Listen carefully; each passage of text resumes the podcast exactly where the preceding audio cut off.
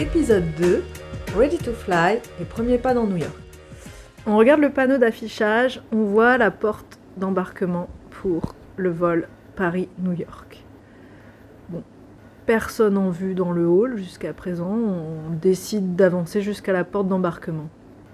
Arrivé à la porte d'embarquement, toujours personne, euh, bon, on était à peu près... euh, une bonne heure avant le début de l'embarquement, donc euh, potentiellement on pouvait encore attendre un peu, mais c'était l'heure du rendez-vous qu'avait donné euh, Olivier euh, au responsable de l'agence de voyage, donc euh, il commençait à se poser des questions. Après l'avoir eu au téléphone, il lui a dit de rebrousser chemin et de revenir quelques dizaines de mètres avant sur des bornes, puisqu'il préférait enregistrer toute l'équipe sur des bornes indépendantes. Donc on a fait marche arrière. Et là, on a vu se profiler ce groupe de jeunes. On a vu de très loin euh, et on s'est dit qu'ils étaient quand même très jeunes. Parce qu'on a beau dire, euh, nous, on a passé 40 ans et ils n'ont pas 20 ans. hein. Mais bon, on a dit, allez, bingo, on y va. Le responsable de l'agence de voyage était là. Il nous a fourni une petite sacoche noire. euh, Alors, j'ai récupéré ma carte d'embarquement avec un livre découverte de New York et une carte. Et puis s'est dirigé vers les bornes. Et là, il a commencé à enregistrer la première personne. Il y avait quand même 20 personnes à passer. Donc euh, je me suis dit, je vais regarder, il y a une deuxième borne à côté, je vais lui filer un coup de main, et puis ça me permettra aussi du coup de faire la première approche avec ces jeunes qui attendaient. Et j'ai commencé. Euh, certains n'étaient pas rentrés de la même façon, on a découvert que parfois il fallait aussi re-rentrer l'adresse qui n'était pas rentrée automatiquement. Alors on s'est dit, mais en fait, on loge où On le savait, mais l'adresse exacte, c'est là que vous vous rendez compte un peu de la précision des renseignements que vous donnez. Et puis, euh, vous avez les parents qui se présentent avec leur enfant. Parce que lâcher son enfant, c'est pas évident quand même. hein. Donc euh, voilà, vous voyez euh, les enfants qui s'inquiètent de savoir comment je dois coller l'étiquette. Est-ce que c'est suffisant? Donc si j'ai ça, je dois le donner au moment d'embarquer. Ils commencent à vous poser les questions comme si vous étiez une grande spécialiste du voyage. C'est très drôle. Et puis les parents qui vous scrutent un peu, qui vous scannent de haut en bas, ils vous connaissent pas. Ils ont bien compris que vous faisiez pas partie de l'école, mais que vous étiez là que visiblement vous donnez un coup de main, vous avez quand même, à mon avis, assez l'air sympa.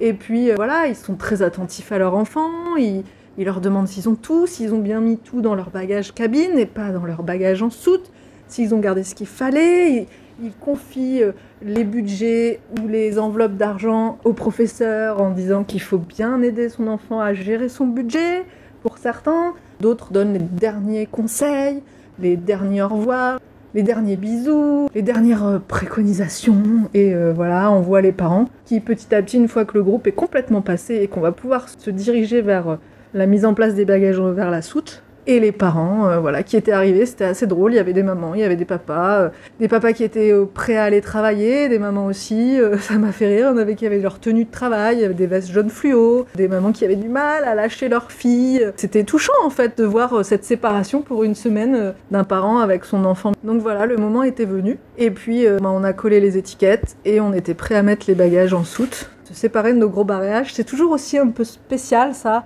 d'arriver, de traîner son bagage sur des mètres et des mètres en sortant de la navette. Puis d'un seul coup, vous vous en délestez.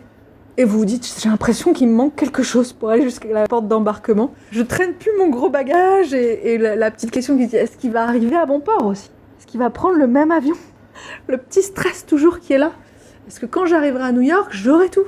Moi, personnellement, je mets toujours dans mon bagage à main une brosse à dents, un dentifrice miniature, petite culotte, une paire de chaussettes, un change, au cas où le bagage n'arriverait pas tout de suite, que je puisse au moins euh, bénéficier d'une journée de retard de bagage. Je le souhaite en tout le monde en tout cas parce que ça arrive quand même euh, de temps en temps à certaines personnes. Donc euh, voilà, les petits jeunes euh, étaient avec nous, prêts à passer en fait les contrôles, et on s'est tous dirigés vers la porte d'embarquement. Alors, Céline, quelles sont tes attentes pour ce voyage? Tout en fait, j'attends tout. je suis jamais allée à New York donc euh, j'ai envie d'être éblouie, euh, d'avoir la mâchoire qui se décroche. Et puis après, de voir le maximum de choses, de passer un bon moment, euh, profiter quand même parce que j'ai l'impression que ça va passer hyper vite. Et puis voilà quoi.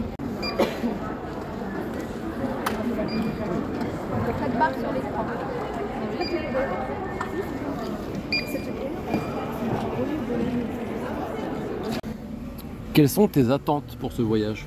C'est vrai que j'aurais dû réfléchir à la question. Mes attentes pour ce voyage, bah déjà euh, profiter de New York, hein, découvrir euh, la ville. Euh, mes attentes, j'ai- en fait j'ai pas beaucoup d'attentes parce que comme c'est un voyage scolaire et je sais pas trop ce qu'on va me demander de faire. Je préfère pas avoir trop d'attentes, mais j'espère quand même que ça va être bien.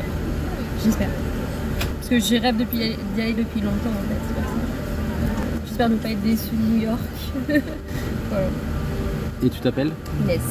Très bien, merci Inès. De rien.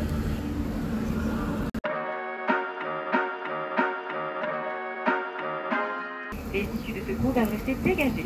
Il est interdit de fumer. La cigarette électronique n'est pas autorisée.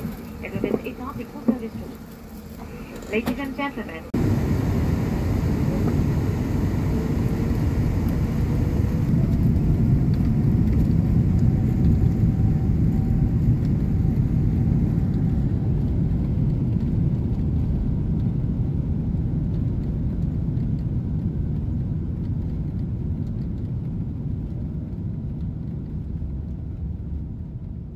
termine le premier repas qu'on a eu à bord. Alors, je peux pas dire que ce soit foufou. hein. J'ai pris la version salée. Ça a été déjà des perles de pâte avec des pépites d'œufs brouillés et quelques petits légumes. Ensuite, le traditionnel morceau de pain, le morceau d'emmental. En boisson, il y avait un nectar de jus d'orange. Euh, ça a beau être bio, c'est quand même pas génial. Et ensuite, compote pomme coin. Bon, ça, ça. Confiture de fraises pas. Et puis, ce qui semblait pas mal sur le papier, j'ai vu euh, fromage frais, je me suis dit, ah tiens, c'est sympa. En fait, il y avait une petite ligne en dessous, sucré. Ah, ah oui, ok, donc c'est un yaourt en fait. Bon, bah d'accord. Donc au global, c'est pas un repas 4 étoiles, hein, ça c'est moins qu'on puisse dire. Le seul bénéfice, c'est que ça m'a bien calé là, à 10h30 du mat. Mais voilà, c'est pas mémorable.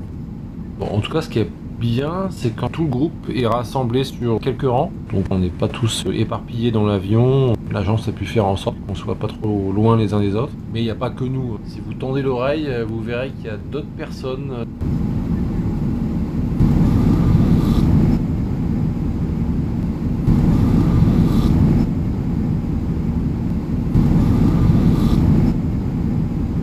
Pour le moment, le voyage se passe bien. Nous avons eu droit à une deuxième collation avec un sandwich brioché aux crudités qui ressemble étrangement à ce que l'on a dans les stations essence au bord de l'autoroute. Euh, Avec ensuite un yaourt à boire de chez Michel et Augustin.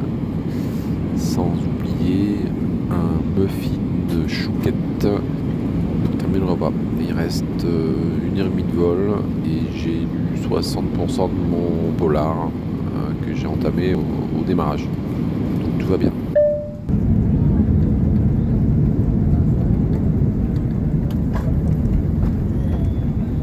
Madame, Messieurs, bienvenue à New York, aéroport John Fitzgerald Kennedy. Il est 10h25 en heure locale. Vous pouvez dès à présent désactiver le mode avion. Votre ceinture de sécurité doit rester attachée jusqu'à l'extinction de la consigne. Nous vous prions d'être attentifs aux éventuelles chutes d'objets à l'ouverture des coffres à bagages. Nous vous remercions d'avoir voyagé avec Air France. Air France et ses partenaires SkyTeam vous souhaitent une agréable journée et un excellent voyage si vous êtes en correspondance.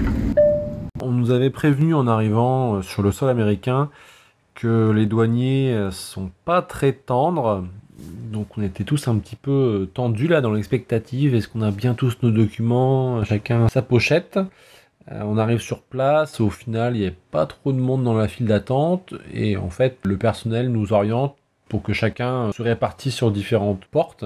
Et donc on se retrouve finalement à 4 ou 5 par porte à faire la queue. Du coup on regarde comment ça se passe.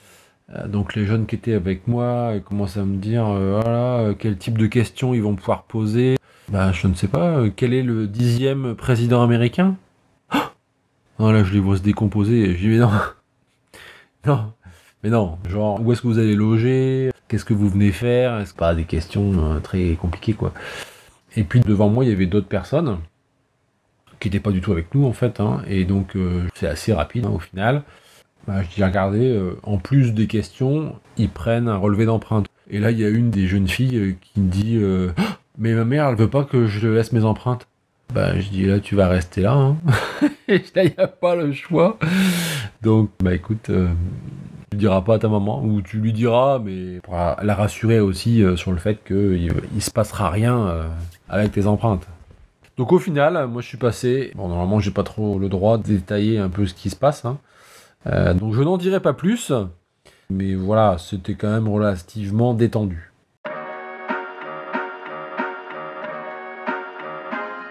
Donc là, on sort de la navette qui vient de l'aéroport et on comprend qu'en fait, on va devoir euh, payer la navette à la fin pour accéder ensuite au métro. Donc là, il y a deux systèmes possibles. Soit on a des caisses automatiques, mais a priori, euh, ça fonctionne pas avec nos cartes bancaires. euh, bon, ça, ça fonctionne pas. Ou alors, il y a un monsieur dans une petite euh, boutique, là, une petite euh, guitoune, qui lui a différentes cartes, différents formats, etc. En fait, en étudiant la question, on s'est rendu compte d'une astuce, c'est que si on achète les cartes par 4, on a un tarif avantageux. Donc en gros, il faut acheter une carte pour sortir du circuit de navette, et ensuite, il faut acheter une autre carte pour prendre le métro. Donc là, ce qu'on a fait pour euh, optimiser les dépenses, c'est qu'on a, comme on était 20, bah, finalement ça fait 5 groupes de 4, et donc on a pris 5 cartes valables 4 fois. Et ensuite, on a pris euh, chacun un pass euh, 7 jours. Donc c'est métro illimité. C'est même indiqué hein, que si on prend le métro euh, plus de 12 fois, en gros la carte est rentabilisée. Nous, euh, je pense qu'on va rester 5 jours, euh, deux fois par jour, le matin, deux fois l'après-midi euh, potentiellement. Donc voilà, on pense que c'est largement rentable d'acheter cette carte. Et c'est là qu'on a commencé à découvrir la notion de taxe puisqu'en fait le tarif qui est indiqué sur les panneaux d'affichage, ce n'est pas le tarif que l'on paye. À New York, c'était euh, 8,9%, quelque chose comme ça. Donc pour passer du hors taxe au, au toute taxe. Et en plus, il y a une notion de tips, donc ça on en reparlera. Mais sur le moment, en fait, on s'est dit, bon, bah, faut tout payer, donc allez, on donne euh, un pourboire, quoi, euh, en plus. Donc du coup, on a quand même pu bénéficier de l'offre. On sort du réseau de navette avec un ticket, et ensuite avoir un pass illimité pour 7 jours. Et puis bah, j'ai oublié mon sac euh, au milieu de l'allée une fois que j'avais passé le, le portique. J'ai dû demander à un agent si je pouvais faire demi-tour euh, pour aller récupérer mon sac qui a, bien voulu, gentiment euh, euh, laissé euh, revenir en arrière, récupérer mon sac et reprendre le cours normal. Et donc là on attend le métro.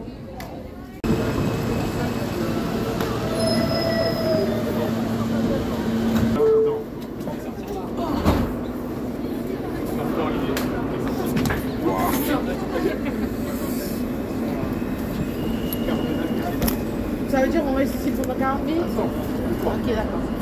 Concentration.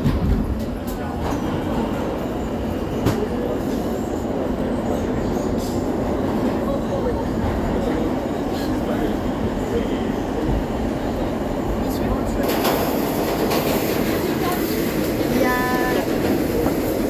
il y a-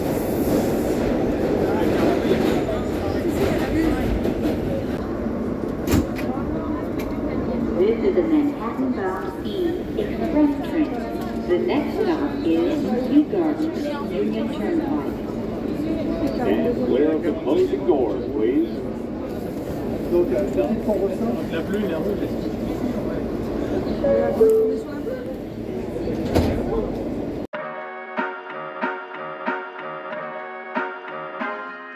Cette fois, c'est sûr, on est bien arrivé à New York et je me dis bah, pourquoi pas commencer à s'imprégner du lieu parce qu'a priori c'est quand même très grand. Et donc quand je vois la carte devant moi, et bien en fait tout de suite ce qui me surprend, ce qui me saute aux yeux, c'est qu'il y a des arrondissements. Donc par exemple, là actuellement, on est sur euh, l'île de Manhattan. Donc c'est vraiment l'arrondissement du centre qui ressemble à un I euh, qui serait légèrement penché euh, vers la droite. Au-dessus, on a l'arrondissement du Bronx. À l'est, on a le Queens, qui est très très très grand. Juste en dessous, au sud de Manhattan, du coup, on a l'arrondissement de Brooklyn. Et euh, si on prend le bateau, euh, un peu plus bas, au sud-ouest de l'île de Manhattan et de Brooklyn, on a Staten Island. Et donc tout autour de Manhattan, on a l'Hudson River. Et sur l'est, c'est bien fait. Ils ont appelé ça l'East River. Donc tout ça, ça constitue un agglomérat d'arrondissements. Et si on veut aller vers l'ouest, ben, tout de suite, on quitte euh, New York, on arrive dans l'état du New Jersey. Donc on est vraiment euh, très très proche euh, d'un autre état qui n'a rien à voir. Et donc ce que l'on voit aussi, c'est que sur l'île de Manhattan, c'est pas simplement une île comme, une autre, c'est aussi un ensemble de quartiers, donc des quartiers très différents comme Greenwich, comme Chinatown, Little Italy, Harlem également. Vous aurez plus de détails euh, dans les prochains épisodes. Et en tout cas, voilà, c'est déjà intéressant de se représenter euh, cette géographie très, très particulière. Ça y est, on est sorti du métro. Ligne 1, 103e rue. Bon, forcément, on est parti du mauvais côté en sortant. hein. On a rebroussé chemin. Les premiers problèmes de direction et de repérage dans la ville commençaient. Mais euh, trois minutes à pied de la station, une des lignes rouges, la 1, mais ça peut être aussi la 2. On arrive à l'auberge de jeunesse, la American Youth Hostels. Les auberges de jeunesse, faut savoir qu'elles ont vu le jour vers les années 1930. Et c'était un peu comme une grosse association de, systèmes d'auberges pour aider la jeunesse à voyager. Le bâtiment, il est situé dans l'Amsterdam Avenue. Mais quand je vous dis ça, ça vous dit pas grand chose. Parce qu'en fait, sur l'île de Manhattan, les rues horizontales ont des numéros. Et plus on monte dans Manhattan, plus les numéros sont hauts. Et on est situé euh, sur l'Upper West Side. Donc c'est plutôt la moitié nord de Central Park à l'ouest. C'est un énorme bâtiment de style euh, néo-gothique victorien, donc euh, en pierre un peu euh, rouge-brun foncé. C'est assez impressionnant parce que ça fait tout un pâté de maison et ça fait comme un mini château. La toiture, elle fait des points. Il est assez majestueux. Il y a un gros porche d'entrée où c'est écrit American Youth Hostels. Mais en fait, cette entrée-là, elle est condamnée. Il y a personne qui l'utilise. Il y a une petite plaque qui re- commémore en fait l'histoire du bâtiment. Et nous, on passe par euh, une petite entrée euh, aménagée euh, récemment, enfin en tout cas très moderne, qui est plutôt en partie demi-sous-sol par rapport à la rue. Et on arrive sur le hall d'accueil avec bah, le fait de pouvoir s'enregistrer et des petites banquettes rondes un peu en, en espèce de simili-cuir capitonné. C'est un peu un mélange des styles entre du moderne, des choses un peu anciens, un peu euh, indus aussi. euh, Voilà, avec un, espèce de tableau qui vous dit que tous les mardis, il y a des espèces de soirées qui sont organisées pour accueillir les nouveaux et faire connaissance avec les autres participants parce qu'en fait, il y a énormément de chambres. C'est réparti sur trois étages. C'est des chambres, euh, des dortoirs, donc ils peuvent être très nombreux et, et, et moins. Il peut y avoir des, espèces de family rooms. Euh, donc, donc c'est assez intéressant et, euh, et on va bientôt pouvoir avoir accès à nos chambres. Pour l'instant, on attend dans le, dans le hall d'entrée et la première partie parce que les chambres ne sont pas prêtes et euh, il y a accès à une petite partie restauration. On avait quand même un peu la dalle au bout d'un moment. Euh, et puis un salon avec quelques ordinateurs. En sous-sol, il y a plus d'ordinateurs, des consoles de jeux. Et il y a aussi un billard avec des, des chaises, des fauteuils. Enfin voilà, c'est assez agréable. On sent que c'est détente et c'est fait pour la jeunesse.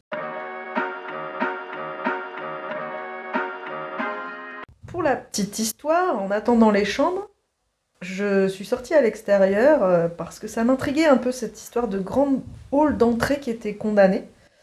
Et sur le fronton écrit le nom de American Youth Hostel. Et j'ai vu la petite plaque qui parlait de l'histoire du bâtiment.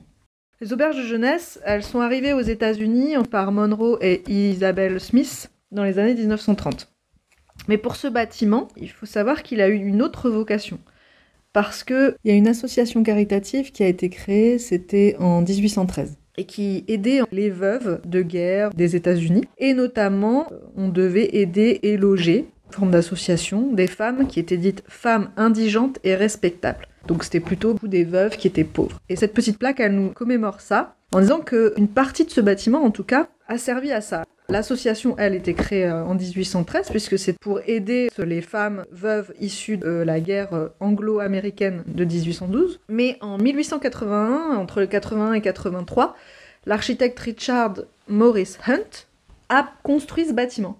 Et puis, euh, ben, donc, dans les années 1930, il a été reconverti en auberge de jeunesse. Bon, ça y est, on a récupéré les clés des chambres. Enfin, en tout cas, c'est Olivier qui a tous les badges. Donc là, on est actuellement 5 adultes dans une chambre de 6. 6 lits superposés. hein. J'ai l'impression de revenir euh, dans un temps très très ancien. Mais voilà, c'est fonctionnel. Il y a des casiers. On peut fermer à clé euh, éventuellement. Euh, Là-dessus, il n'y a pas de souci. Donc on a récupéré nos badges. Les sanitaires sont très propres, euh, très modernes, avec des détecteurs automatiques, etc. Euh, globalement, ça va. Alors, faut qu'on parle de l'ascenseur. Il y a un ascenseur qui donc dessert trois étages, avec deux boutons, flèche qui monte, flèche qui descend. On pourrait se dire, ça va, il n'y a pas plus simple que ça. Eh ben non, c'est compliqué, en fait, parce qu'on a beau appuyer sur le bouton, on a l'impression qu'il se passe rien. Pourtant, il y a un témoin qui indique où se trouve l'ascenseur au moment où on l'appelle. Mais franchement, on peut rester 10 minutes devant et on ne sait pas. Donc à un moment donné, la porte finit par s'ouvrir. Euh, donc on était 5 ou 6, hein, pas de problème. Un moment, je me retrouve seul dans l'ascenseur, je le reprends euh, à un autre moment. Et puis, euh, donc j'étais tout en bas, je devais monter au, troisième étage. J'arrive au premier. En fait, la porte s'ouvre. Mais euh, c'était pas très clair en fait sur euh, où est-ce que j'étais. Donc du coup, je sors. Et là, je me dis, bah non, je suis pas au troisième en fait. Donc je remonte dans l'ascenseur. L'ascenseur n'a pas bougé. Je rappuie sur 3. J'attends. Et là, je me retrouve au rez-de-chaussée. Parce que quelqu'un avait appuyé sur le bouton pour descendre. Alors que moi, j'étais censé être prioritaire. J'avais appuyé avant sur le bouton pour monter au troisième étage. Donc du coup, bah ok, je descends, je fais monter la personne. Elle, bah bien sûr, elle descendait au, deuxième, hein, donc, euh, donc j'attends à nouveau. Je rappuie sur 3, je me dis, je vais quand même pas me faire avoir. Bon, ok. Là, je crois descendre. Ah, oui, c'est bon, c'est bon, on est bien en troisième.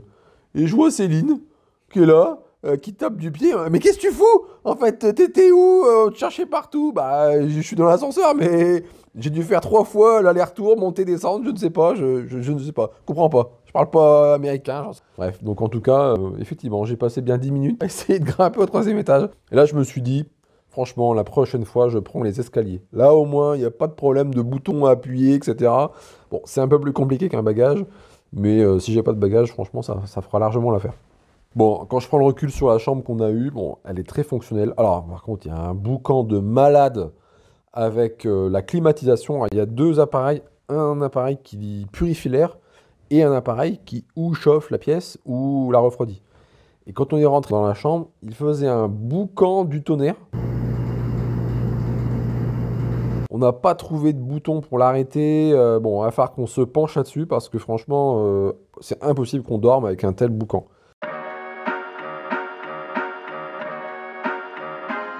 Petite douche vite fait pour se rafraîchir du voyage. Et en fait, euh, bah, il était décidé qu'on se donne rendez-vous dans le hall d'entrée tous pour, euh, bah, pour partir à la découverte du premier quartier de la ville là pour l'après-midi parce qu'on était tous impatients. Le professeur Olivier était encore dans la chambre. Arnaud et moi, on descend un petit peu avant lui. Et là, euh, les trois garçons, il faut savoir que sur le groupe de 11 élèves, il y avait trois garçons. Les trois garçons me tombent dessus affolés. Madame, madame, il y a un gros problème. Ah bon? Euh, bon bah là tu te sens un peu seul au monde hein, parce que tu qu'est-ce qui se passe? Ça va pas du tout, jamais de la vie madame, je ne dors dans cette chambre ce soir. Ah bon, mais qu'est-ce qui se passe? Euh, Bon, ok, tu vois, moi dans ma tête, je veux bien que ça ressemble pas, que le matelas il soit pas hyper confort, euh, voilà. Il commence à nous expliquer que en fait, comme ils sont trois, ils ont été mis dans un dortoir avec potentiellement d'autres personnes. Ça peut être des jeunes, mais ça peut être aussi des gens de passage, des travailleurs, des commerciaux, des adultes qui sont aussi en voyage à New York et qui ont préféré le modèle auberge de jeunesse. Le problème, c'est que les deux hommes qui sont dans leur dortoir ne semblent pas euh, respecter euh, des règles basiques de vie en communauté. Ils nous décrivent un personnage qui est en train de se curer les pieds, euh, un autre bedonnant, je crois, et qui sentait. Enfin, en gros, voilà, ça leur faisait très peur de vivre et de devoir dormir aux côtés de ce genre de personnes. Et ils voulaient absolument changer de chambre. Donc, dès qu'Olivier est arrivé, euh, il a réglé le problème et, euh, les gens de, l'hôtel ont trouvé euh, une autre chambre disponible pour reloger les trois pauvres lycéens qui, avaient très peur de la première nuit à venir. C'était Raconte-moi ton voyage. N'hésitez pas à mettre des étoiles et un commentaire sur votre application de podcast préférée. Merci beaucoup, ça nous aidera à nous faire connaître. Je vous donne rendez-vous pour un prochain épisode.